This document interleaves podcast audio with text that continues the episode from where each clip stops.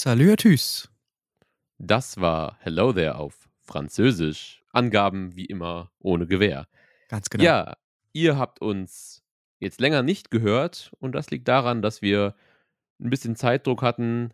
Einige von uns hatten einen Impftermin heute vielleicht. Das heißt, ähm, es hat sich ein bisschen verschoben. Es bietet sich aber im Nachhinein was wie dafür gemacht, eine Doppelfolge aus diesen beiden Episoden von Bad Batch zu machen. Und je nachdem, wie das jetzt abläuft, wie wir uns damit fühlen, ist das vielleicht auch der zukünftige Plan, weil wir dann nicht mehr so ins Schwadronieren kommen und eher bei den Folgen Mhm. bleiben, weil man dann halt mehr überspringen kann und nicht jedes kleinste Detail auseinandernehmen muss. Aber keine Garantie dafür, dass es diesmal nicht irgendwie 90 Minuten oder so wird. Na gut. Ja, das heißt, diesmal eine Folgenbesprechung von Episode 7, Alte Narben oder, Lukas, Battle Scars, was tatsächlich als Übersetzung, finde ich, ganz gut passt, weil Battle Scars meistens alte Narben sind, aber auch da leichte Ungereimtheit, Ungenauigkeiten in der Übersetzung. Spoilerwarnung in dem Sinne, es ist jetzt zwar Podcast Folge 7, aber ähm, wir sprechen auch über Folge 8, da es sich um eine Doppelfolge handelt.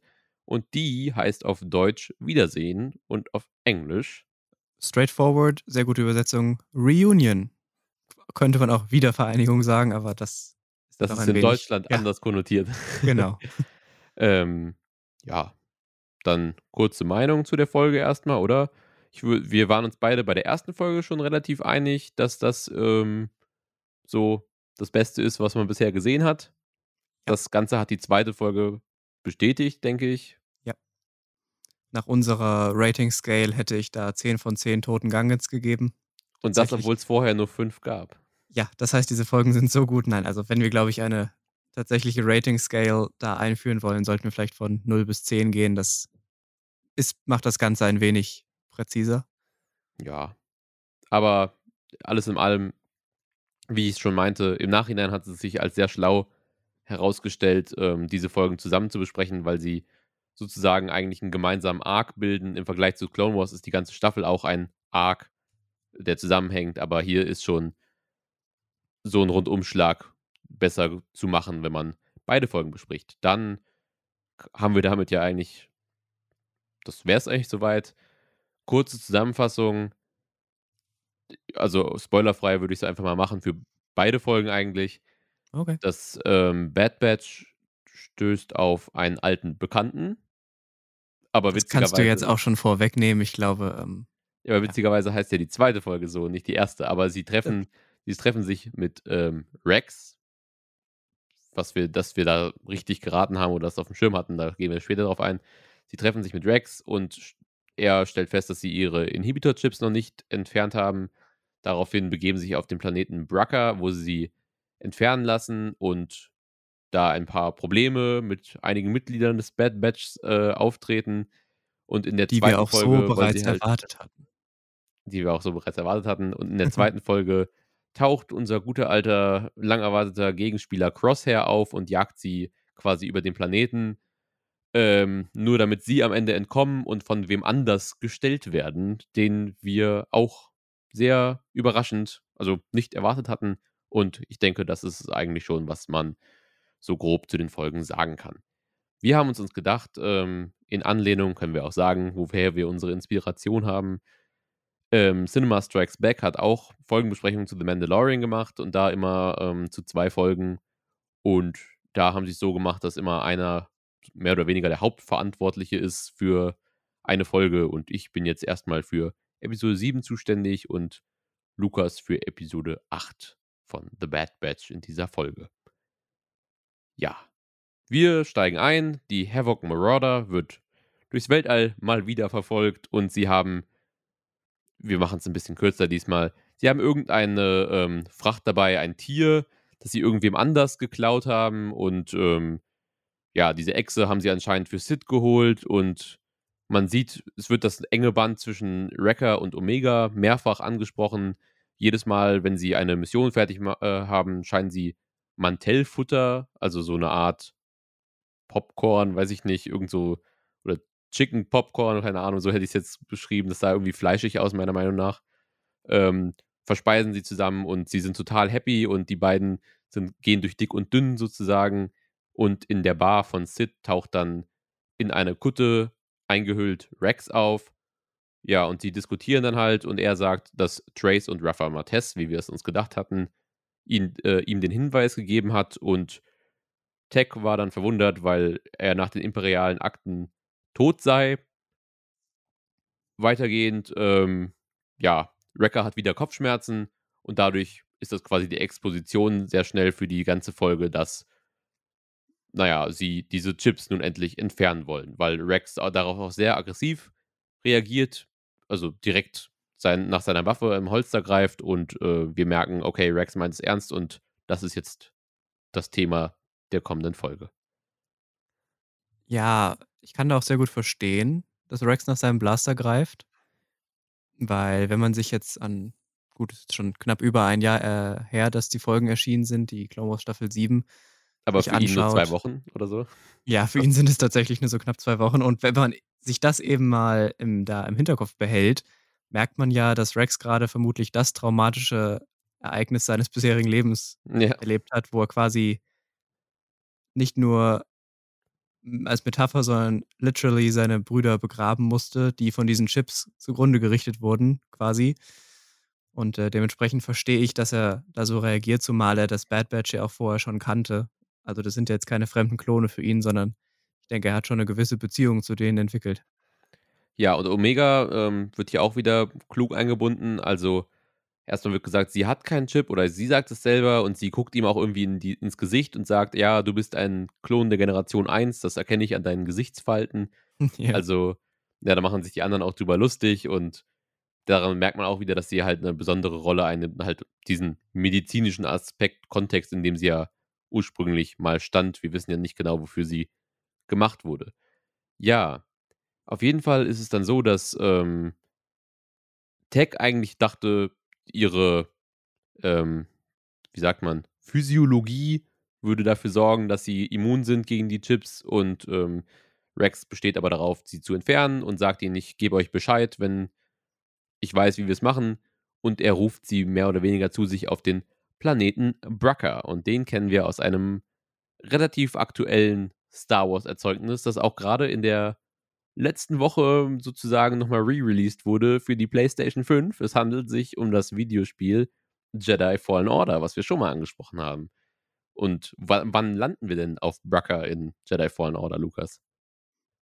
Brucker ist der Startplanet, wo wir gleichzeitig mit dem Protagonisten Cal Kestis, den wir dann während des ganzen Spiels auch steuern, der arbeitet quasi da auf diesem Shipyard. Also prinzipiell ist Brucker ein riesiger Schrottplanet, auf dem jetzt, beziehungsweise zumindest in dem Quadranten, in dem wir uns in dieser Folge befinden und auch in Fallen Order, zu, ich würde sagen, 95 Prozent alte republikanische und separatistische Schlachtschiffe oder Kriegsmaterial, naja, verschrottet werden soll, ausgenommen werden soll von der Scrapper Guild. Ich weiß nicht, wie die auf Deutsch heißen. Ich glaube, also, sagen wir, ah, irgendwie sagen sie so etwas wie Abwrackergilde.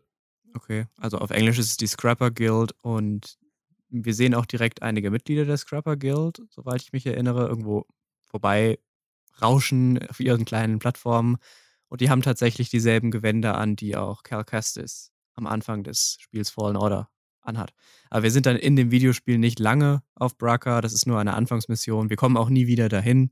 Mhm. Also prinzipiell ist es für das Videospiel kein besonders wichtiger Planet. Ich habe es jetzt letztens deswegen, weil es für PS5 nochmal neu rauskam, nochmal angefangen und ich glaube, das waren zehn Minuten oder so, wenn man es halt kennt und weiß, wo man lang muss und so weiter. Genau, wenn du schnell durchkommst. Ja, also dementsprechend naheliegend, sie gehen wirklich dahin, wo Rex sie hinberuft. Also ja, sie begeben sich nach Brucker. Und dann wollte ich dich fragen, ähm, Rex fliegt einen bläulichen Y-Wing. Das ist schon ein Y-Wing, äh, denke ich, auch wenn das ein Vorgängermodell ist zu dem, was man später kennt. Kennen wir das schon aus Clone Wars? Ist das schon so sein festes Schiff? Das hatte ich gar nicht mehr auf dem Schirm. Ja, also Y-Wing ist Y-Wing, ob nur bei der Republik oder bei der Rebellenallianz tatsächlich. Also die Y-Wings, die in den Klonkriegen geflogen werden, sind auch Y-Wings, dem Namen ja. nach. Und dieser blaue ist tatsächlich der Y-Wing, mit dem er und Ahsoka von dem Venator entkommen sind am Ende von Clone Wars. Ah, okay. Also, aber der, der hatte vorher schon eine Rolle gespielt? Nee, oder? Weil das wäre ja Schwachsinn, wenn er. Nein, also Rex genau. hat keine eigenen Y-Wing, das ist nur einfach das Ding, mit dem er vermutlich wirklich vor ein, zwei Wochen von diesem Grabesplaneten, äh, mit der, wo der Venator abgestürzt ist, weggekommen ist. Und ja, ich habe große Hoffnung, dass wir vielleicht im Winter oder im Frühling das Set aus äh, Klemmbausteinen, vorzüglicherweise auch Lego-Steinen, zu sehen bekommen. Ja, also da war ich nur kurz verwundert, weil ich dachte, er ist blau, Schiff ist blau. Okay, ist ja von der äh, 501. Ja. Ähm, aber äh, dann war ich erst kurz verwirrt, ob, ob das denn schon mal vorkam und dann dachte ich, was für ein. Also, ich habe es ja nicht gemutmaßt, sondern ich dachte nur, wenn es sein persönliches Schiff wäre, was schon komisch wäre als Klon, ähm, wäre es komisch, wenn er das extra auftreiben würde, um damit irgendwie ja. rumzufliegen, aber. Da würde man ähm, ihn ja erkennen, wenn es wirklich sein Schiff wäre, ne? Aber sie laufen ja auch alle in ihrer Rüstung rum. Ja, das. Wir haben ähm, ja gesagt, äh, dass, dass Rex irgendwie ein wenig schlauer sei, weil er da im Umhang sitzt oder so in der Cantinia bei Sid am Anfang. Aber in Wirklichkeit rennt er dann auch den Rest der Folge in seiner Rüstung rum. Also wir hatten, ja. wir hatten ja auch tatsächlich beide recht. Er trägt die Rüstung und er hat ein Gewand ja. drüber. Ja. Das, ähm, ja. Vor allem nur wenn er die Arme in den Taschen sozusagen hätte, würde man die Rüstung nicht erkennen. Aber da, da, darüber reden wir jetzt nicht. Da haben wir keine ja. Zeit für, das, das jetzt auch noch breit zu treten. Auf jeden Fall, ähm, ja, wegen dem, was du angesprochen hast, diese Abwracker-Gilde, so hieß sie, meine ich, Abwrack-Gilde, ähm, kontrolliert halt den ganzen Planeten und deswegen landen sie nicht direkt da, wo sie hinwollen, sondern gehen halt ein, eine, ein gutes Stück über diesen Schiffsfriedhof und ähm, ja, Rex gibt dann auch wieder, dass sein Chip auf einem Jedi-Kreuzer entfernt wurde. Das wir, sehen wir in der vorletzten Folge von Clone Wars, meine ich. Direkt am Ende der Folge, ja. Ja, und er erzählt ihn ein Handlungsstrang aus, äh, aus Staffel 6 von Clone Wars, dass ja. Fives ihn warnen wollte.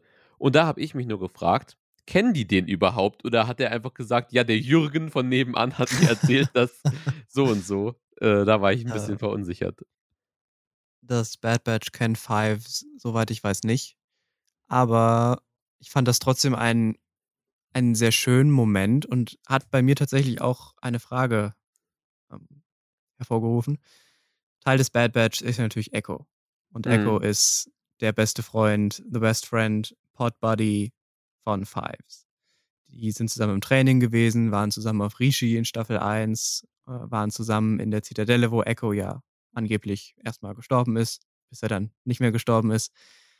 Und ich frage mich, Rex und Echo hatten bisher zwei Interaktionen seit Fives Tod. Das eine war in Clone Wars Season 7, der Bad Batch Arc. Da frage ich mich, haben die da darüber gesprochen? Oder ist das jetzt so eine Art Bombshell, die Rex da gerade platzen lässt, so wegen, hey, Echo, äh, Fives ist übrigens auch tot und naja, das wäre ein bisschen schade, weil es halt überhaupt nicht behandelt wird. Aber ich finde es einfach schön, dass sie so über ihren gemeinsamen Freund, ihren gemeinsamen Bruder da auch noch ein bisschen reden. Ich habe dann, also ich, klar, es ist ja auch für den Zuschauer konzipiert, aber ich habe mich dann gefragt, ob das vielleicht auch einfach das, selbst wenn sie nicht kannten, dieser Präzedenzfall vielleicht zwischen den Klonen bekannt war, dass das, das passiert kann gut ist. Sein. Ja. ja. Ähm, ja, Echo hinterfragt auf jeden Fall, wie Rex den Chip entfernen konnte und er sagte halt, dass er äh, sich auch nicht kontrollieren konnte, weswegen er auf Hilfe angewiesen war, aber er sagt nur das. Und da habe ich mich auch wiederum gefragt, ob er Ahsoka verschweigt, damit, also die würden sie ja auch wiederum nicht kennen, aber ob er sie ähm, vielleicht verschweigt, damit möglichst Jedi als tot gelten oder so, damit gar nicht auch über sie das Gerücht rumgehen könnte, dass da jemand mhm. ist.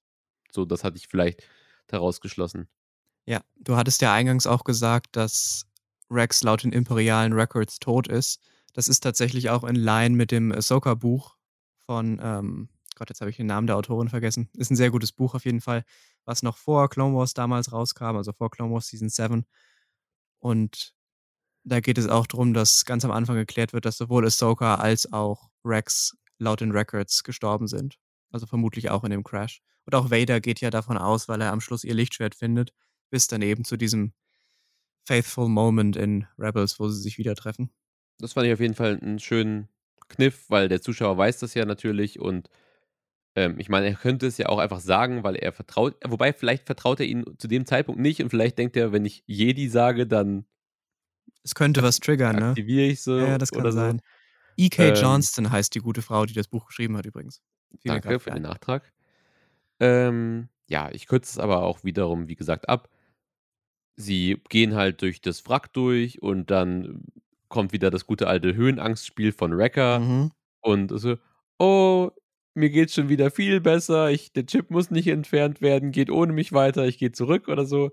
Ähm, sie spannen dann irgendwie 'n Seil über so 'ne so 'ne Art Abgrund und da kommt dann eine Riesenversion von, ähm so hätte ich jetzt gesagt, 'ne Riesenversion von dem Monster, was wir aus dem Müllschacht von aus dem originalen Star-Wars-Film kennen.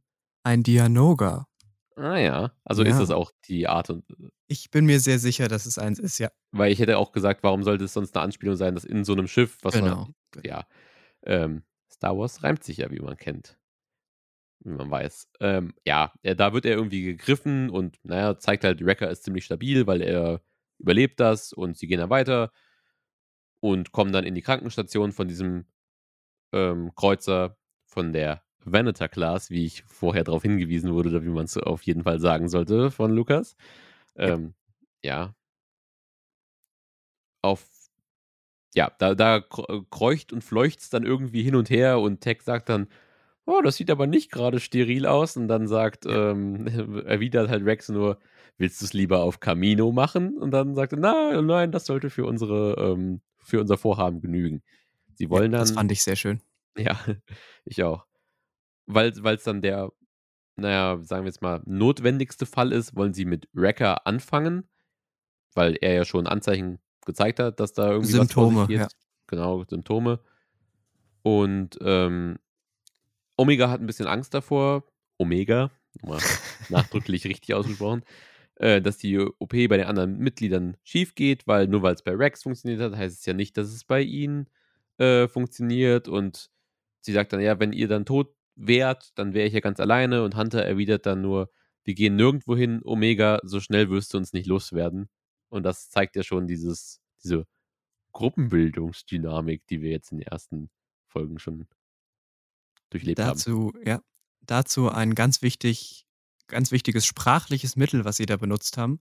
Auf Englisch sagt er nämlich: „You're stuck with us for the long run.“ Also, übersetzt genau wie wa was du gesagt hast, äh: „Du wirst uns nicht los.“ Finde ich sehr interessant, weil quasi wirklich ein ein Turn, ein Shift stattgefunden hat dahingehend, dass sie sagen: „Okay, du hängst an uns dran und wir nicht an dir.“ Also, sie ist keine Bürde für das Team, sondern Teil des Teams und, äh, solange das Team da ist, gehört sie dazu. Das fand ich sehr schön. So sagt das Deutsche das ja eigentlich wörtlich auch: „So schnell wirst du uns nicht los“, als wäre sie Ja. die das Ja. auch wenn's nicht unbedingt dann so konkret konnotiert gemeint ist, aber das sagt das wörtlich ja Ja. eigentlich auch. Es passt beides gut.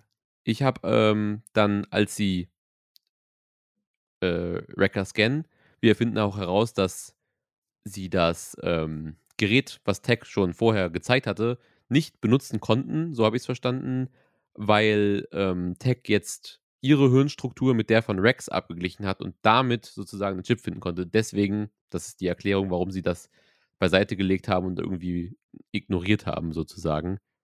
Und ich habe mir die Mühe gemacht, diese Scheiß-Schrift da drauf zu entziffern, musste dafür 'ne Bildschirmlupe benutzen und im Endeffekt steht da einfach nur: „Active Scan Foreign Body.“ Also, aktiver Scan, Fremdkörper gefunden sozusagen. Und das war naheliegend. Als ich dann drauf kam, haben sich die Buchstaben auch, äh, die ich nicht entziffern konnte, erschlossen. Ich hatte erst Lukas um Hilfe gefragt, aber ja, Du unspektakulär hast wie es dann recht schnell, äh, rausgefunden. Aber ich würde halt sagen, ich glaube, wir sind eine wenn nicht sogar der einzige deutsche Podcast, der sich die Mühe macht oder du in dem Fall, das Aurebesch innerhalb des Star Wars Universums regelmäßig und akkurat zu übersetzen. Es gibt auch später noch 'ne Szene, wo wenn wir jetzt spoilern, der Chip dann schon draußen ist, aber das war wirklich nicht nicht zu lesen. Also, das war wirklich viel zu winzig. Ähm, da stand dann auch noch Okay. irgendwas. Wahrscheinlich stand er da entfernt oder so was, aber weiß ich jetzt nicht. Ja, das Problem ist nur, dass Wreckers Programmierung greift, bevor sie den Chip entfernen können. Und dann haben sie halt ein na, er klatscht sie sozusagen alle um. Sie wollen ihn, äh, betäuben und, ähm, Omega schießt auf ihn, um ihn wegzulocken, nachdem er die anderen schon mehr oder weniger erledigt hatte. Und da fand ich's interessant und das weiß ich nicht, ob er sozusagen immer noch aus seinem Wissen heraus dann handelt. Aber Wrecker sagt in diesem Order 66-Zustand, habe ich es mal gesagt, ähm, genannt, zu Hunter, Klone, die die Order 66 nicht befolgen, sind zu terminieren. Aber zu Omega sagt er, wer mit Verrätern kollaboriert, macht sich auch des Hochverrats schuldig. Da war ich unsicher, ob es einfach nur eine andere, ein Rephrasing ist, weil das sagt ja nicht nochmal genau das Gleiche, oder ob es deswegen ein Hinweis ist, dass sie kein normaler Klon ist. Ja, ob das genau. deswegen auch sein könnte. Es ist definitiv kein Rephrasing. Ich habe ja eben Stilmittel, was die Sprache betrifft, angesprochen. Ich glaube nicht, dass Dave Filoni einfach so, so ein Rephrasing da reinschmeißen würde, wenn es nicht Ja. Sinn ergeben würde. Und ich habe es tatsächlich auch so interpretiert, dass sie halt einfach, sie ist nicht wie die anderen und die Protokolle würden da nicht zu ihr, würden nicht für sie gelten. Ja, also sie ist auf jeden Fall keine in diesem, ich sage jetzt mal, Druidenzustand, die den Druiden, äh, den Druidenzustand, den die Klone erhalten, wenn die Programmierung greift, ist sie nicht für sie als das ist ein Mitsoldat und der desertiert gerade für das, Ja. was sie ähm, macht, zu erkennen. Ja, Rex schafft es aber wiederum im letzten Moment, immer wenn Omega von irgendwas in die Ecke getrieben wird, äh, ihn zu betäuben und sie entfernen den Chip und er wacht aber nicht direkt wieder auf, Wrecker, und Omega sagt, ich bleibe an seiner Seite, wo wir auch diese enge Bindung wiedersehen. Und da fand ich es auch interessant, weil es ja im Endeffekt so war, wie ich es prognostiziert hatte, nur, dass sie doch nicht ihre Fähigkeit oder was auch immer wieder zeigt, wo ich meinte, Ja. eventuell kommt sie in einen Zustand, wo sie dann ihre eventuell beruhigenden Fähigkeiten oder was auch immer, Jedi-Kräfte oder so benutzen könnte, wenn sie mit Wrecker alleine ist. Das war jetzt ein bisschen anders, weil wir dachten dann damals noch, haben wir drüber geredet, dass es vielleicht so passiert, dass sie ähm, so wie am Anfang, als sie zusammen weggehen und es noch, naja, ungefährlich wirkt, aber jetzt ist er ja wirklich einfach, er hat die anderen K.O. geprügelt und ist dann nur noch hinter ihr her. Aber leider sehen wir immer noch nicht, was dann, was es dann konkret mit Omega auf sich hat. Das wäre aber auch ein bisschen zu viel für die Folge. Ähm, ja. Wrecker wacht dann irgendwann wieder auf. Sie entfernen die ganzen anderen Chips und er entschuldigt sich dafür, dass er ähm, sie angegriffen hat. Also ganz konkret bei Omega macht er das, dass er sich für sein Verhalten entschuldigt.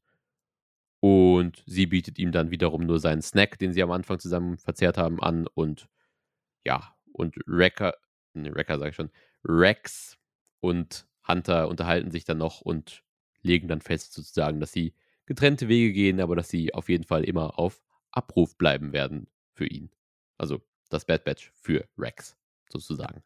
Ich bin auch sehr gespannt, ob wir Rex zum letzten Mal gesehen haben. Ob er nur so eine Art Charakter ist, der jetzt einmalig vorkommt, das Publikum kennt ihn, er bringt die Story voran, den Plot. Oder ob es tatsächlich etwas ist, das wir ihn vielleicht nochmal sehen. Ganz Vielleicht in so einem. Serienfinale oder sowas, wenn es Ja, auf irgendwas sein. Großes zuläuft oder so. Quasi so wie bei den beiden Mandalorian-Staffeln bisher, wo am Ende Mhm. einfach ein All-Star-Team zusammenkommt, der Staffel, Ja. und dann, ja, ja, das wäre lustig. Ähm, ja, ansonsten würde ich den Staffelstab schon an dich übergeben. Das war jetzt mehr oder weniger ein. Ja. Das, das war jetzt kein Monolog, aber ich habe jetzt schon relativ flott alleine das wiedergegeben und man sieht, wie schnell man über eine Folge reden könnte. Und wir wollen über das Ganze aber eigentlich erst reden, wenn wir die andere durchgesprochen haben. An dieser Stelle auch eine wunderbare Überleitung, obwohl du noch etwas vergessen hast am Ende deiner Folge. Und zwar werden Rex und Hunter beobachtet, während Ah, sie ja. sich da verabschieden. Und zwar von der eben angesprochenen Scrapper Guild, die von ihrem kleinen Schiffchen aus, können vielleicht dieselben gewesen sein, die schon mal durchs Bild geflogen sind, Mhm. sie entdecken, sie auch identifizieren, soweit ich weiß. Zwar nicht exakt, aber sie wissen, wer das ungefähr ist. Und sagen, yes, alert the Empire. Also gebt dem Imperium Bescheid. Oh, das habe ich tatsächlich übersehen. Also jetzt am Ende beim zweiten Mal gucken. Ja, Mhm. danke. Und, Und das da passt auch wir sehr eigentlich gut. auch Genau, da schließen wir direkt in der nächsten Folge an. Und zwar, wir starten die Folge auf Camino, in der Crosshair mit seinem eigenen Bad Badge, ich weiß nicht, mit seinem Kriegsverbrecher-Badge, The Sad Badge. Genau, The Sad Badge, ganz genau. die ja jetzt ein Mitglied weniger haben. Aber das ist jetzt auch schon wieder sehr lange her. Wir haben Crosshair Mhm. seit vier Folgen nicht gesehen, soweit ich weiß. ja. Müsste, ja. Und äh, er betritt mit seinem Sad Badge den, einen, den Kommandoraum auf Camino, wo Admiral Rampart schon auf ihn wartet. Und Lamassu ist es, glaube ich, ja. und Lamassu bereits auf ihn wartet. Und da geben sie bekannt: „Ja, wir haben das Bad Batch gefunden. Ähm, geht los, eliminiert sie.“ Was ganz interessant ist, das Imperium ist nur daran interessiert, das Bad Batch loszuwerden, weil sie ja quasi Dissidenten darstellen, eine mögliche Gefahr, auch in Bezug auf eine mögliche Rebellion. Lamassu schlägt aber wiederum vor, dass man die die das Bad Batch lieber gefangen nimmt und nach Kamino bringt, um zu erforschen, was sie besonders macht und so weiter, um eventuell ihre Fähigkeit nutzen zu können, was Rampart aber einfach ablehnt und, ähm, Crosshair dann auf seine Mission schickt. Dann haben wir noch eine ich weiß nicht, ob es direkt im Anschluss war. Auf jeden Fall, ich mache jetzt den Kamino Arc, der ist ja recht schnell durch. Äh, könnte auch irgendwann später in der Folge vorgekommen sein, aber egal. Dass Lamassu mit Nala Se eine Konversation hat, eben darüber, dass sie mehrere Kopfgeldjäger angeheuert haben. Das wissen wir bereits. Wir haben ja bereits Fennec Shand sind ja Fennec Shand bereits begegnet. Aber interessant ist hier auch der Plural Kopfgeldjäger, Bounty Hunters. Heißt, scheinbar sind noch mehrere Leute hinter Omega her, was ein sehr schönes Foreshadowing für später ist. Ja. Dann gehen wir direkt wieder zurück nach Braca zum Bad Batch. Und äh, wenn ich mich richtig erinnere, geht der Konflikt eigentlich direkt los. Also Ich ich glaube, davor ist noch diese Szene, wo, äh, Wrecker Omega unterweist, wenn du weißt, was ich meine. Richtig, richtig. Das ich wollte eigentlich gar nicht groß darauf eingehen, weil es halt es passt so in die Linie der Omega und Wrecker-Szenen, die super schön anzugucken sind, aber den Plot nicht weiterführen, sondern eher die persönliche Story von Wrecker und Omega. Aber vielleicht auch gerade wichtig, weil sie jetzt wirklich auch nicht nur mit diesem Mantellfutter, was ich angesprochen habe, sondern jetzt wirklich da weitermachen, wo sie aufgehört haben und das ist jetzt wieder erledigt sozusagen. Aber da einfach eine kurze Zusammenfassung. Wrecker bringt Omega bei, wie man Sprengsätze entschärft und lässt sie dann an einem Live-Test teilnehmen, wird sie sagt: „Ja, ich habe das Ding gerade gezündet, entschärf's mal.“ Und sie macht es natürlich falsch und dann: „Oh mein Gott, renn weg!“ Und dann hat sie total Panik und am Ende ist es halt nur eine Rauchbombe und Wrecker macht sich drüber lustig. Also, sehr schöne Szene, bringt den Plot nicht weiter, sondern nur die Story. Von daher nichts allzu Wichtiges, aber schön anzusehen. Dann treffen wir uns auf der Brücke des Venator-Class Sternzerstörers. Und dort teilt uns Tech mit, dass er fremde Shuttles entdeckt hat. Und die fliegen dann auch recht schnell durchs Bild vor der Brücke. Wir sehen, es sind imperiale Shuttles, beziehungsweise ehemalige republikanische Shuttles, die jetzt Mhm. zum Imperium gehören. Also es sind noch nicht die Lambda-Klasse Shuttles des Imperiums, die wir aus der originalen Trilogie kennen, sondern noch die alten republikanischen, die wir auch aus Clone Wars, die uns da sehr vertraut sind. Genau. Dann beginnt eigentlich eine sehr, sehr lange Actionsequenz. Ähm, das Bad Batch will sich natürlich zum Schiff durchschlagen. Also der Plan ist, dass sie sich zu dem Schiff durchschlagen und entkommen. Jedoch passieren auf dieser Flucht einige sehr interessante Dinge, die, also was Crosshair betrifft. Ich weiß nicht, was da deine Meinung zu ist, aber hat Crosshair aus Instinkt gehandelt, dass er quasi jeden ihrer Schritte vorhersagen konnte? Also ist es erstens Instinkt oder zweitens, dass er einfach Glück hatte?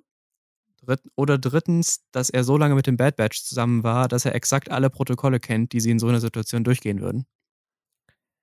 Ähm, ich glaube, er hat einfach seine Leute als Kanonenfutter mehr oder weniger benutzt und wusste, wenn ich also, er hat sie, glaube ich, einfach ausgespielt. Das war, glaube ich, einfach 'n 'n Schachmatt von ihm, was er versucht hat Ja. und wusste: „Okay, wenn sie jetzt da lang gehen, dann werden sie bestimmt denken, da muss ich lang gehen und dann tauche ich dort au ganz unerwartet auf.“ Mhm. Also, ähm ich meine, wenn du nicht zu 5 bist, sondern so 'ne ganze Armee koordinieren kannst, ist es ja auch leichter, jemanden in die Enge zu treiben. Also Ja, sicher. Aber was ich halt interessant finde, ist, dass Tech hackt sich ja in die Comms der Klone, sodass sie wissen, wo sie was sie vorhaben. mhm. Und da hören sie dann halt ab, dass sie einen Weg zumachen oder so und sich auch im Hangar bereits gesammelt haben, um das Shuttle eben zu bewachen, dass niemand entkommt. Und dann beschließt das Bad Batch eben über das Artilleriedeck zu entkommen. Und sobald sie auf dem Artilleriedeck sind, werden sie da dann von Crosshair eingekesselt, der sagt irgendwas along the lines mit, ja, Hunter so berechenbar, einfach die Comms abhören. Also ich habe da schon den Eindruck, dass er ziemlich genau wusste, was, was ihre Protokolle sind in dem Moment und dass sie vermutlich abgehört werden. Fand ich ganz interessant.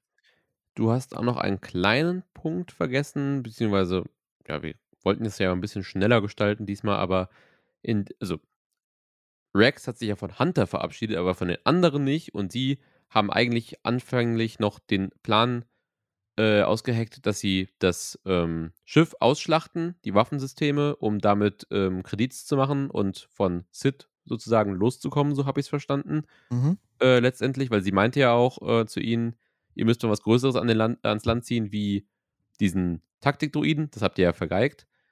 Und ähm, dann reden sie halt darüber und Echo und Hunter diskutieren halt, ähm, sie hätten mit Rex gehen sollen, behauptet Echo, meine ich. Und dann sagen sie, ja, wir hätten mit Rex gehen sollen. Er geht einen anderen Weg als wir. Wir sind Soldaten. Welchen anderen Weg soll es denn bitte äh, geben? Und das fand ich halt auch nochmal, das hatte ich mir extra rausgeschrieben, das als Zitat, deswegen wollte ich es nochmal mhm. ansprechen. Ähm, ist an der Stelle sehr interessant, dass bisher nur Echo die Stimme der Vernunft war, der regelmäßig anzweifelt, was sie da für Sid überhaupt machen. Ich meine, um festzuhalten, die haben bisher für einen Gangsterboss gearbeitet, Jabba in dem Fall, vor drei Folgen, haben einen Taktikdruidenkopf besorgen sollen für whatever purpose, wurde ihnen nicht gesagt. Das hätte an was, was ich wen gehen können, der was damit anstellt. Und drittens haben sie dann wieder irgendein Haustier besorgt. Also sie wissen scheinbar nie wirklich, was sie tun und wofür sie es tun, sondern nur, was das Ziel ist. Und auch in dieser Folge zweifeln sie an einigen Stellen das an. Das hat auch, ähm, ich weiß es nicht, welche von den beiden Schwestern, dafür sind sie leider wirklich viel zu blass äh, gewesen, aber eine von den beiden Mattes-Schwestern hat auch angesprochen, ihr wolltet das klauen, ihr habt keine Ahnung für wen. Also das war ja. mittlerweile dann jetzt in der vorletzten Folge, in der sechsten Folge, ähm, genau, also den wollte ich nur noch mal unterstreichen, den Punkt, den du gerade genannt hattest. Sie ja. sind ähm, weitestgehend auf jeder auf ihre Art und Weise naiv und Echo dann eher so der Vernunft, Vernunftskerl, sagen wir jetzt mal so. Ja, ich, es ist halt eben eine, eine Reise, die sie da auch durchmachen, um ihre Identität in diesem Post-War-Szenario zu finden, also der Nachkriegszeit quasi. Also, wie Hunter ja gesagt hat, wir sind Soldaten. Nee, wie Echo gesagt hat, wir sind Soldaten. Welchen anderen Weg soll es geben? Das spricht eigentlich dafür. Und Hunter meinte ja auch in der Folge 6 mit den Mattes-Schwestern, glaub mir, als wir Soldaten waren, war vieles leichter. Also, ja. das, gut, die ja. tun sich damit wirklich auch noch schwer. Ja, das ja. ist so, so, ein Theme, was sich durch die Serie zieht bisher. Noch ein Punkt, den ich dir ähm, nennen wollte, wie lange wir hätten warten müssen, um es so herauszufinden in der Mitte der Folge sagt Wrecker das erste Mal, wir, können, wir müssen zurück zur Marauder.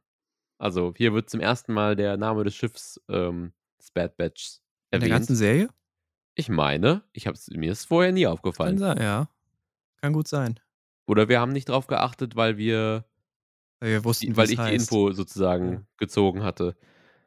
Das müsste ähm, man bei einem möglichen Rewatch nochmal drauf achten, ob das schon mal genannt wurde vorher. Ja. Wurde es vielleicht nicht irgendwie dann vom Imperium at some point? Hm, stimmt. Ich meine, warum sollten sie es so nennen? Also, die, ich meine, die nennen ja. sie ja auch Kloneinheit 99 und nicht Bad Batch. Warum sollten sie das Schiff bei dem Namen nennen? Ja, weil es ja eine Marauder-Class ist. Du sagst ja dann das Marauder-Schiff und nicht das Schiff des Bad Batch oder so. Also, ja. Aber stimmt, es ist mir bisher nicht aufgefallen. Das stimmt. Doch, die, die, die Kennung des Schiffs wurde in, in der in Cut and Run ähm, mhm. angesprochen. Da haben die Klone sind da reingegangen haben gesagt, das ist ein Shuttle der Omicron-Klasse oder sonst was. Mhm. Darauf wollen wir jetzt auch nicht wieder weiter eingehen. Aber äh, mir, ich habe mir auch noch aufgeschrieben, Omegas Synchronsprecherin ist auf Deutsch immer noch zu blöd, um das Wort Hangar auszusprechen, sagt wieder Hangar. Ich habe keine Ahnung, was sie sich dabei gedacht haben und wer das verwaltet, aber ähm, das wäre dann ein, ein kleiner, äh, wie sagt man, eine Lanze brechen für, die Englisch, für das englische Original. Eindeutig.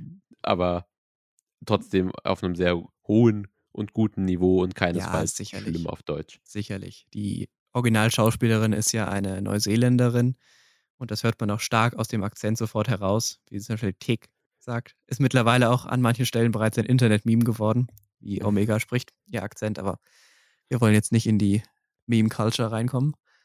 Dann kann ich nur kurz, ich hatte auch ähm, Horizon Zero Dawn nochmal runtergeladen.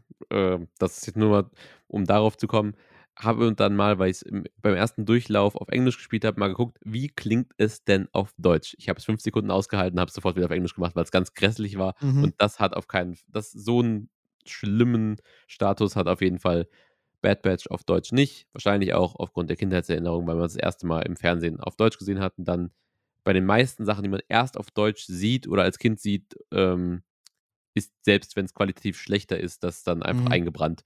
Und ja, deswegen nur, ich gucke meistens auf Deutsch und weil ich ein bisschen in Zeitdruck bin, würde ich die Folge eigentlich gerne dreimal gucken, aber ich gucke sie ja meistens ein zweites Mal auf Deutsch, damit wir auf solche, ähm, sag ich jetzt mal, Ungereimtheiten, Unterschiede, Unterschiede eingehen kann zwischen den beiden Versionen Genau. und ähm, also nicht wundern, wenn ich Zitate auf Deutsch bringe und Lukas meistens auf Englisch.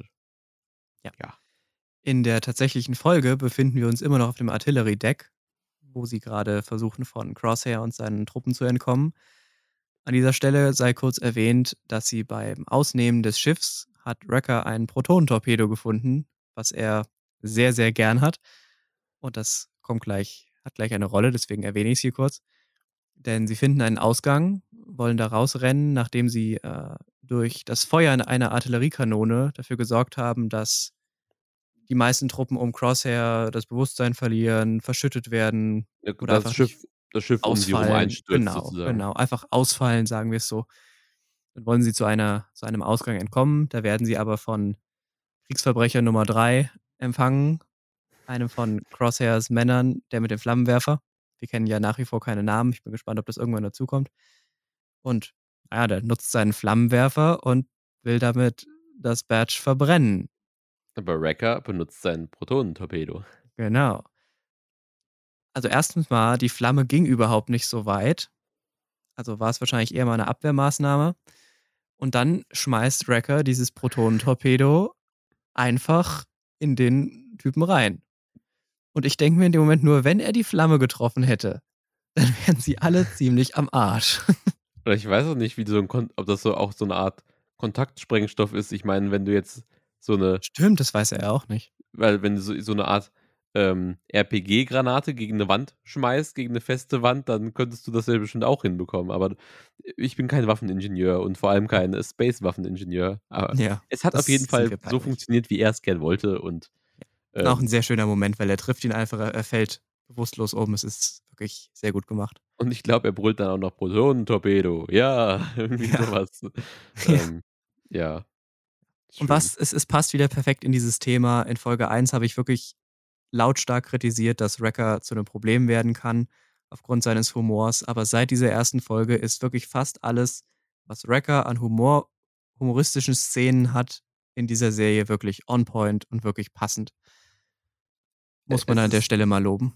es ist so, wie wenn dich jetzt, ähm, Baby Yoda auf der falschen auf dem falschen Fuß erwischt hätte. Also, es Ja. ist einfach grundsympathisch, aber ich kann mir vorstellen, dass es ach, äh, es gibt dann bestimmt Leute, die sich dann einfach denken: „Ach, das ist doch Star Wars, warum ist da so 'n komisches, süßes Ding? Was soll das so? Das soll Ja, doch ernst sein.“ geht. Also, Ja. es kann gibt's bestimmt auch und ich glaube halt, ähm, dass das wenn's dir einmal nicht gefällt, gefällt's dir gar nicht und wenn's dir gut gefällt, dann gefällt's dir die ganze Zeit gut und das haben sie hinbekommen tatsächlich. Aber gut, bei mir war es jetzt so, dass ich Wrecker am Anfang nicht gut fand, aber ich habe meine Meinung recht schnell geändert, weil sie mich überzeugt haben. Und ich stehe dazu, wenn ich jetzt die erste Folge gucke, bin ich trotzdem genervt von ihm.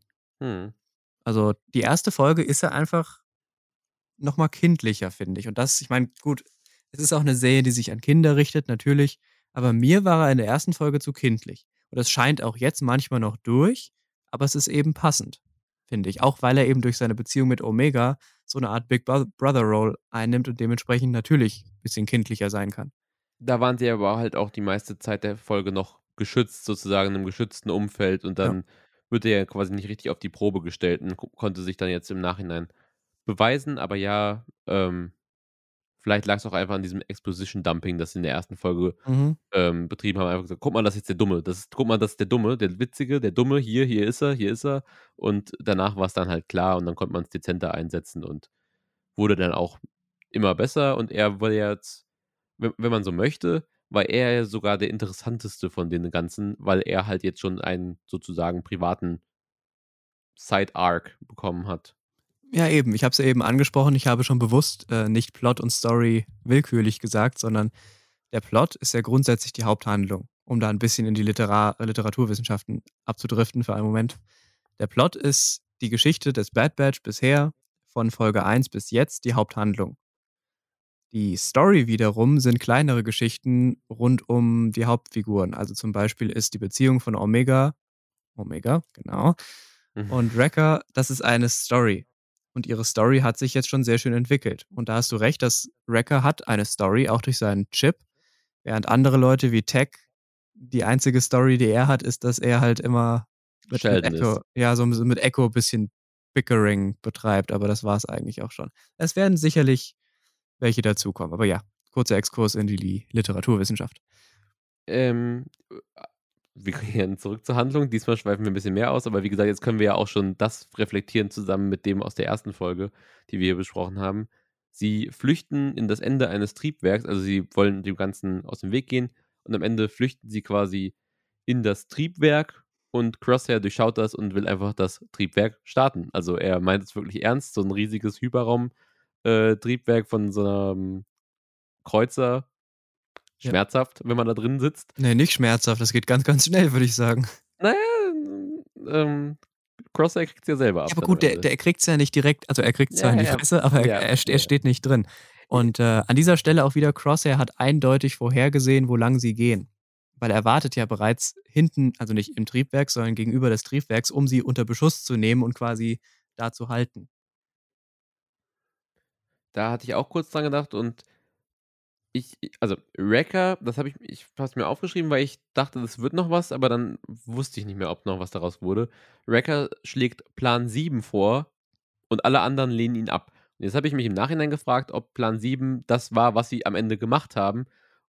Und damit hat der Crosshair wiederum nicht gerechnet, dass sie das Triebwerk absprengen. Was Vielleicht, weil es eben so fern jeglichen Verstands ist. Das, das ist schon, das ist, das ist ein guter Punkt, weil bisher arbeiten wir nach militärischem Protokoll, wie sie es vermutlich vorher schon hunderte Male gemacht haben. Und Crosshair sieht das voraus. Und wenn das jetzt wirklich Plan 7 oder Plan Z, je nachdem, keine Ahnung, kann ja Mhm. alles sein, äh, ist, dass es scheinbar so wider jeden Verstandes ist, dass Crosshair es nicht antizipiert hat. Und äh, das, willst du kurz beschreiben, was sie gemacht haben?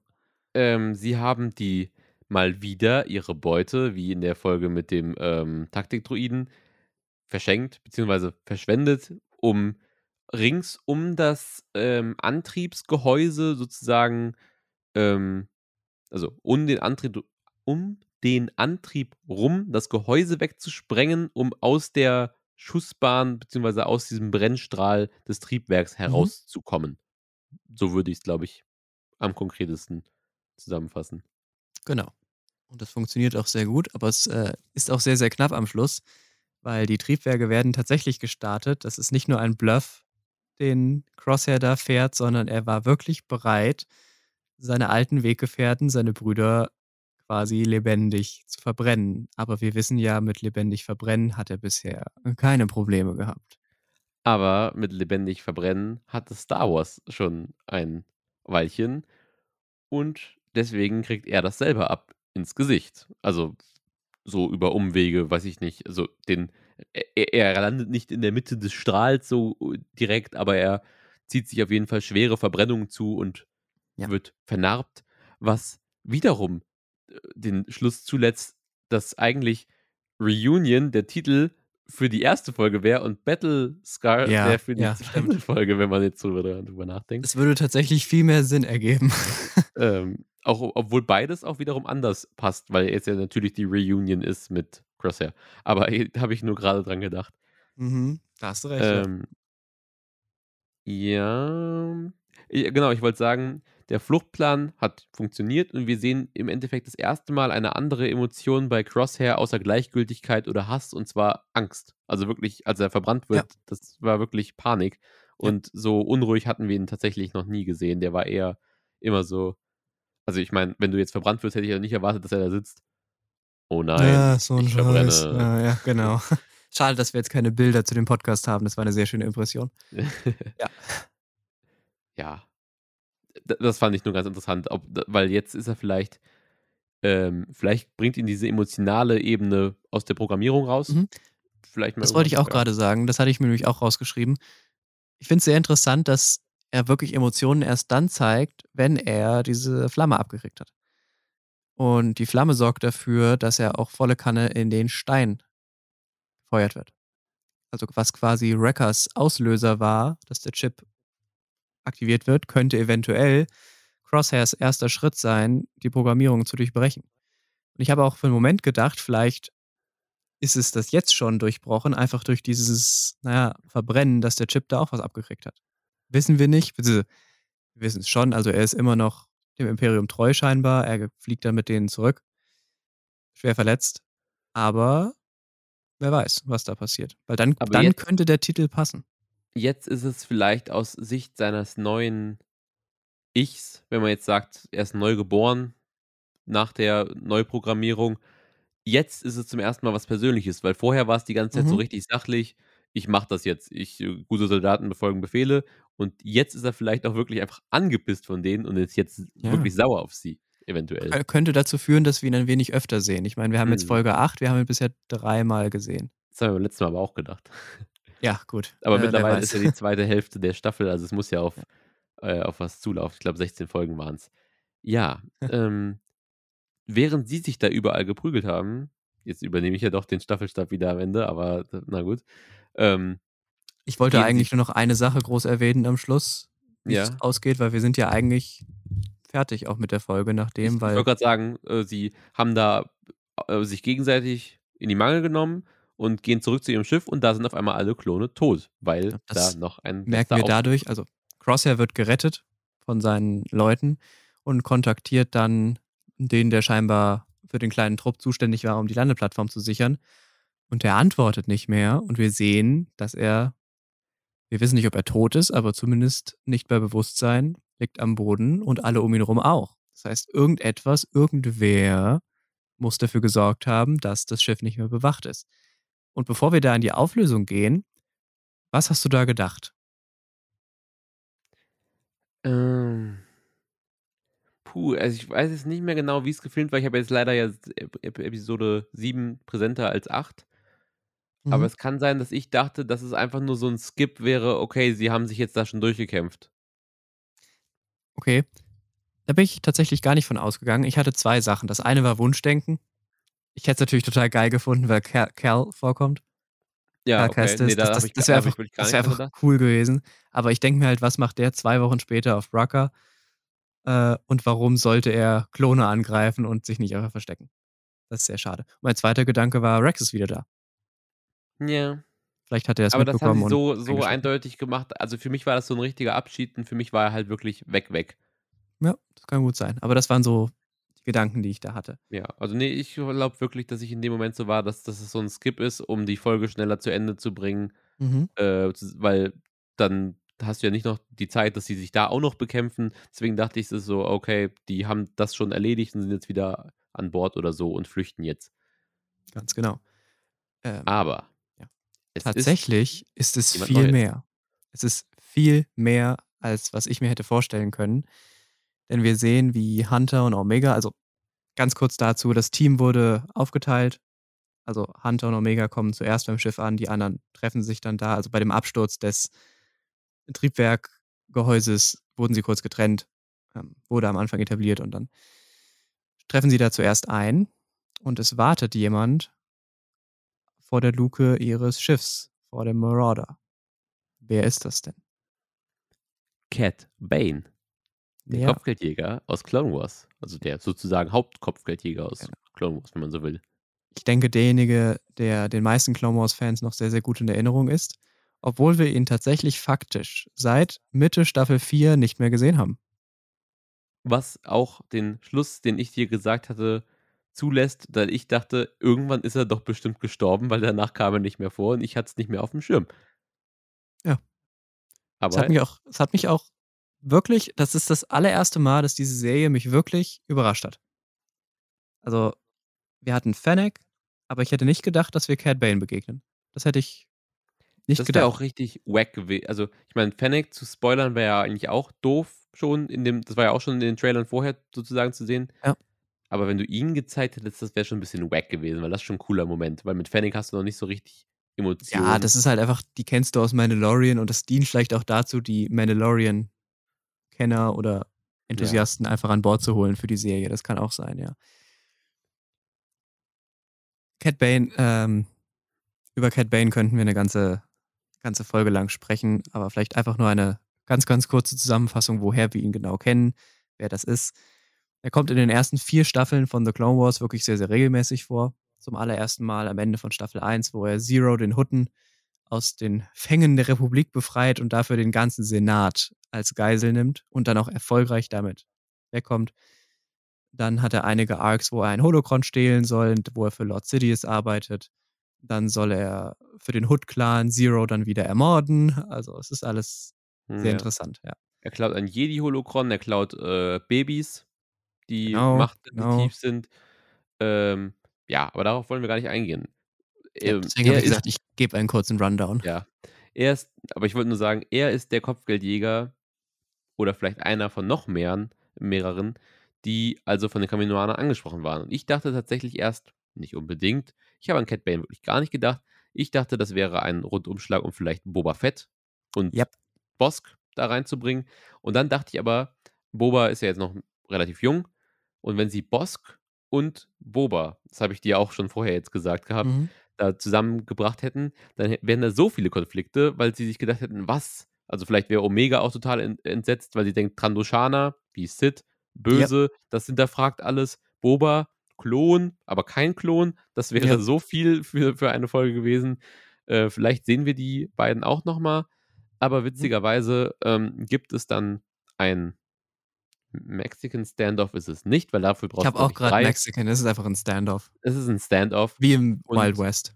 da sehen wir im Endeffekt die Erfahrung, die Cad Bane hier schon Fennec Shand voraus hatte, weil er hat erst mal alle aufgeräumt. Dann schießt der Hunter an, betäubt Omega und kommt damit davon. Ja. Und die ja 'n Folge endet dann quasi auch schon damit es gibt nur noch eine Einstellung, zu der ich gleich zum Schluss noch kommen will schnell, die, äh, für alle, die wir haben ja leider kein Video. Fabian zeigte grade eine sehr begeisterte Geste und das kann ich nur so teilen. Auf jeden Fall, wir verlassen die Folge, zumindest die Folge mit den den Handlungsteil mit Omega damit, dass sie von Cad Bane gefangen genommen wird. Und deswegen ist es sehr spannend, was nächste Folge passiert. Aber jetzt will ich euch auch nicht länger auf die Folter spannen. Beschreibt doch mal, was so toll war am Schluss. Auf einmal sehen wir, Hunter hat's natürlich nicht umgebracht, weil er ist der Anführer der Gruppe. Und wir sehen, meine ich, so ziemlich zum ersten Mal die Sicht aus dem Visier eines Klones so richtig. Ja. In einer Serie. Ich ich meine, bei, ähm, Republic Commando hatten wir's auch schon. Aber man sieht quasi dieses ganzes Schlachtgeschehen, wie sie von den restlichen Klonen flüchten und wie er da lang geschleppt wird aus der Innensicht seines Visieres. Und das war mit das Geilste, was ich in den letzten, weiß ich nicht, 10 Jahren also, es ist keine kreative Idee in dem Sinne, aber wir hatten's noch nicht und deswegen ist es 'ne ziemlich geile Idee. Und eigentlich aus Kriegsfilmen kennt man das so, wenn du auf einmal Mhm. die Innenansicht hast, wenn einer da lang geschleift wird. Bei Star Wars hatten wir's noch nicht gesehen.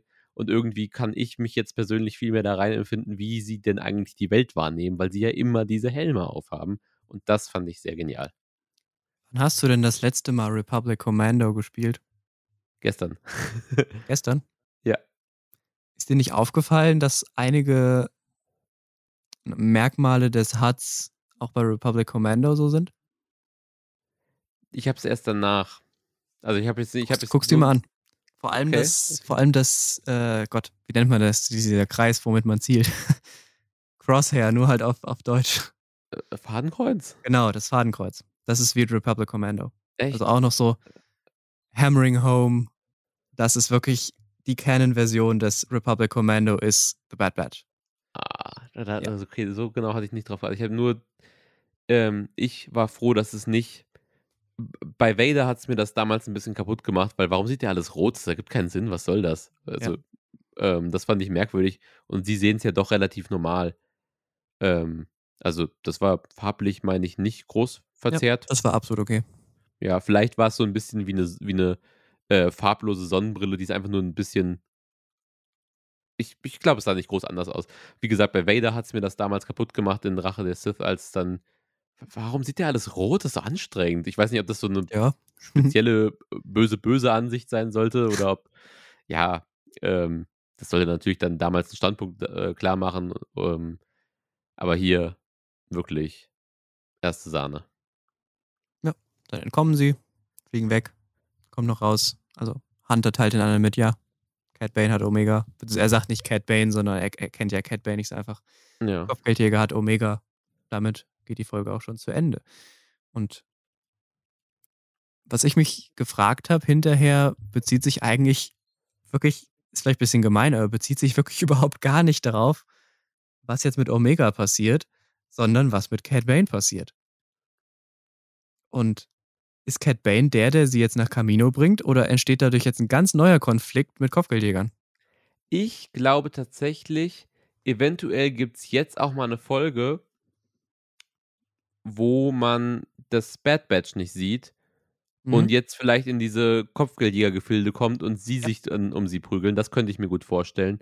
Und dann gibt's vielleicht danach 'ne Folge, wo nur das Bad Batch zu sehen ist viellei also, ne, wir haben ja noch 'n bisschen Zeit an Folgen, aber wenn man sich das jetzt Revue passieren lässt, das ist ja, wenn es jetzt 16 Folgen gibt, das sogenannte bei Bad äh, bei Walking Dead war das immer 'ne große Sache, weil dann die äh, erst mal über Winter Pause war bis ins Frühjahr, das Mid-Season-Fina Mhm. Finale.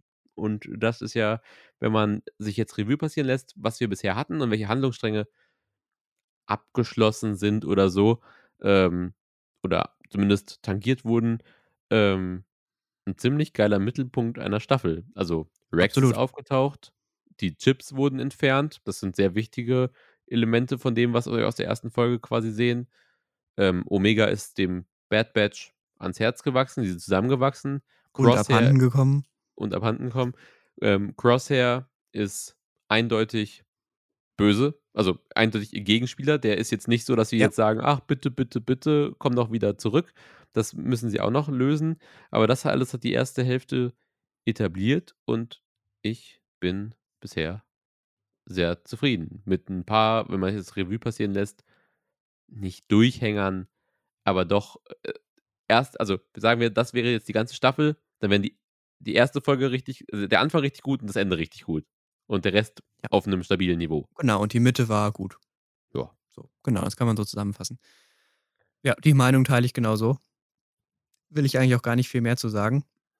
Ich will tatsächlich eher einen Gedankenanstoß vornehmen, wie es denn jetzt weitergeht, weil ich schließe mich dir da vollkommen an. Ich glaube, es wird jetzt Folgen geben, wo das Bad Batch an sich eine sehr, sehr kleine Rolle einnimmt. Eine sehr minimale Rolle. Ich habe nämlich die Hoffnung, dass Cad Bane Omega jetzt nicht einfach nach Kamino bringt, sondern wir erleben, dass andere Bounty Hunters, die auch noch angeheuert wurden, versuchen, Omega zu stehlen von Cad Bane. Und es gibt einen Kopfgeldjäger, den hast du auch grade angesprochen, den ich mir da wünschen würde, und zwar Boba Fett.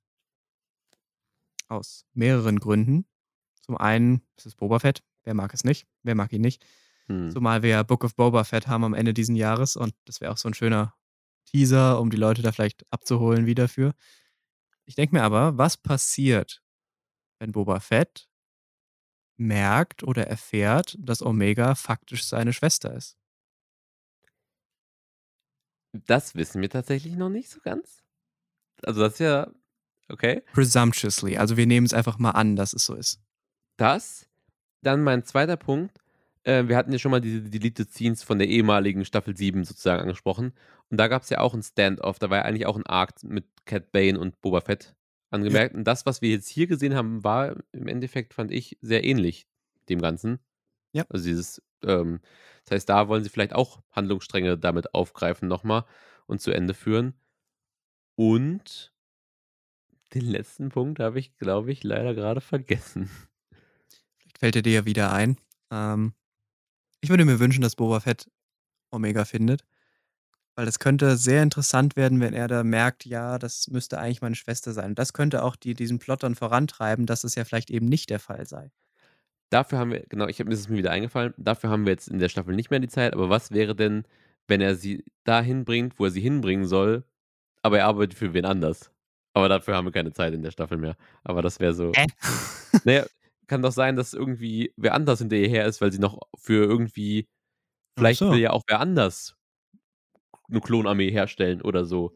Oh nein, eine Armee aus Aber Neus aus neuseeländischen neuseeländischen Omegas. Das wird ja lustig. Die in der Synchro nicht Hunger aussprechen können. Ne, Ja. aber d wie gesagt, vielleicht oder er ähm, er erpresst noch mehr Geld, so: „Oh, es hat ja super schnell geklappt. Wie wär's denn, wenn ich das Dreifache bekomme?“ oder so. Ja. Ja, aber Also, ich finde halt, wir sind jetzt auch an einem Punkt in der Serie, wo es wirklich schwer ist, vorauszublicken. Wir hatten bisher konnte man jede Woche sagen: „Was macht Crosshair?“ Wir haben ihn lang nicht gesehen. Da konnte man mutmaßen. Und wann aktiviert Wreckers Chip? Deswegen sehr passend, dass du grade dieses Mid-Season-Finale angesprochen hast, was es bei Walking Dead gibt. Ich finde, das war hier eins. Mhm. Wir haben quasi einen einen großen Plot, der sich am Anfang durchgezogen hat, gelöst. Die Chips sind raus, also Mhm. keine Gefahr mehr. Und Crosshair hat jetzt seine Personal Vendetta gegen das Bad Batch scheinbar. Und ab der nächsten Folge kann's wirklich in alle Richtungen gehen. Es fällt mir schwer, an dieser Stelle vorherzusagen, was als Nächstes passiert. Ich glaube, dass wir jetzt wir kriegen jetzt sozusagen noch mal betont eventuell ähm, wenn jetzt so 'ne Folge kommt, wo die Bounty Hunter sich untereinander streiten sollten um Omega, dann kriegen wir damit ja sozusagen auch noch mal die Besonderheit von dem Zustand am Ende von Mandalorian Staffel 2 gezeigt, wenn sie sich zusammenschließen und zusammenarbeiten. Ja. Ähm, und eigentlich ist es ja es gibt ja so 'ne Folge, ähm, 2, 3 Folgen, ich weiß es gar nicht mehr, wo Obi-Wan sich als Kopfgeldjäger ausgibt und da auch, ähm, so das mal anders beleuchtet wird. Aber eigentlich ist es ja schon immer so auch bei Empire Strikes Back arbeiten mehrere Kopfgeldjäger, versammeln sich auf der Brücke von Vader. Aber an sich sind die ja so: „Okay, solange ich irgendwen also, ich gehe eh über Leichen, dann kann ich auch meine, ähm, wie sagt man, Partner umbringen. Partner umbringen, um noch mehr Profit rauszuschlagen.“ Und das Richtig. heißt, die, äh es ist sehr wahrscheinlich bei einem, ähm, Auftrag, der man weiß ja nicht, was für 'n Standing Fennec hat, ob sie eher unten in der Rangliste ist, eigentlich schon noch zu dem Zeitpunkt. Das heißt, es hat wahrscheinlich wie bei Mandalorian, ähm, wo er Grogu suchen sollte am Ende hat dann doch jeder so 'n Pieper, um um ihn zu finden. Ja. Und, äh, da ist bestimmt sehr viel los und ja, die Unterwelt ist ja etwas, was wir eigentlich größer thematisieren wollten, zum Beispiel mit dem niemals releaseden Star Wars 1313. Und bei allem, Mhm. was da so in der Richtung kommt, bin ich sehr gespannt, weil das ja das ist, was die Filme eben nicht behandeln. Und Ja. da bin ich sehr froh, dass wir jetzt diese Serie haben und die alle möglichen Freiheiten hat, weil sie außer irgendwann ist es da, wo Rebels ist, keine Ja. Vorgaben gibt. Und das ist noch lang genug hin. Ja, also, es ist wirklich alles komplett offen, was mit sämtlichen Charakteren, die wir erst durch die Serie kennengelernt haben, passiert. Das ist sehr interessant. Kurze Frage. Glaubst du wir wissen ja nicht, wie lang es noch geht. Glaubst du, einer stirbt noch in der in der Staffel? Von dem Bad Batch, also dem Mhm. Core? Hm. Also, Ne. jetzt e gar nicht mal ne? Okay. Ne, ich glaube nicht. Also wenn man sich orientiert auch an Rebels zum Beispiel, da ist ja auch niemand gestorben am Anfang. Ich denke, wenn was passiert also, ich bin mir sicher, dass es nicht alle lebend rausschaffen. Da gebe ich dir Brief und Siegel. Das, Mhm. äh, würde ich sogar Geld drauf wetten. Aber so was spart man sich, glaube ich, für 'n Serienfinale auf. Wenn, was weiß ich, nach 3 Staffeln oder 4 Staffeln sie sagen: „Okay, das war jetzt der Plan. Wir haben unsere Geschichte erzählt.“ Ja. Dass man dann sagt, dass man's abschließt. Ich bin auch gespannt, ob's vielleicht schon ein Ende gibt, wie sie was sie geplant haben, dass sie wissen zumindest, worauf sie zusteuern. Ja, ist so 'n bisschen wie bei Harry Potter, wo die ganze Zeit niemand gestorben ist und dann dachte sich Ja. Joanne K. Rowling im letzten Buch: „Hm, wie wär's denn mit äh, wir hätten gern alles.“ Ja, ganz genau. Ja, ne, Ja. ähm, sie haben ja auch 'n bisschen die Charaktere bleiben ja doch 'n bisschen blass, auch wenn sie alle immer ihre Momente haben, muss man ja sagen. Sie sind jetzt Mhm. nicht, ähm The Wrecker sogar noch am ehesten, aber die anderen Genau. sind ja doch so 'n bisschen prototypisch. Ist ja auch überhaupt nicht schlimm, sie sind ja trotzdem immer noch Klone, das kann man denen darüber verzeihen. Aber das wird ja doch noch mal die Gruppendynamik ein wenig sprengen. Ähm, genauso wie bei 'ner Sitcom ja auch nicht so oft wer wer Neues dazukommt, weil das immer 'n bisschen schwierig ist, dann in so 'n festes Gespann noch wen zuzusch zustoßen zu lassen oder wen rauszunehmen. Deswegen denke ich's eigentlich auch nicht. Ja. Dann hätte ich so weit eigentlich nichts weiter zu besprechen. Jetzt sind wir 'n bisschen ich glaube, 'n bisschen länger geworden als beim letzten Mal, aber eigentlich mit dem doppelten Inhalt, den Über wir 'ne Stunde besprechen sind wir wollten. jetzt aber knapp. Ja, das ist ja in Ordnung. Hatten auch lauter technische Probleme mal wieder, deswegen hoffen wir, dass alles zu hören ist und wenn es so läuft, wie wir uns das vorstellen, dann könnt ihr uns ab dem 21.06. über Episode 7 und 8 von The Bad Batch reden hören. Wir bedanken euch wir bedanken euch, ja. Wir bedanken uns mal wieder, weil, äh, heute ist schwer. Versuch's noch Wir mal. Es ist äh, ganz kurz zur Info, es ist jetzt auch abends um 11, es ist super heiß. Es ist Hm. bitte vergebt sämtliche kleineren Fehler, die hier eventuell gemacht wurden. Wir lassen es für die Authentizität mal trotzdem drinne. Ganz genau. Wir bedanken uns, ich wollte schon wieder euch sagen, bei euch dafür, dass ihr uns heute mal wieder zugehört habt oder wann auch immer ihr das hört. Wir überlegen, weil wir 'n bisschen flotter durchko äh, und nicht so alles allzu breit treten, es weiterhin in Doppelfolgen alle 2 Wochen zu machen. Das bleibt abzuwarten. Hört ihr nächste Woche oder hört ihr nicht? Ansonsten bleibt nur zu sagen, möge die Macht mit euch sein und viel Spaß bei der nächsten Folge, wenn ihr jetzt vielleicht schon weiterhören könnt. Tschau.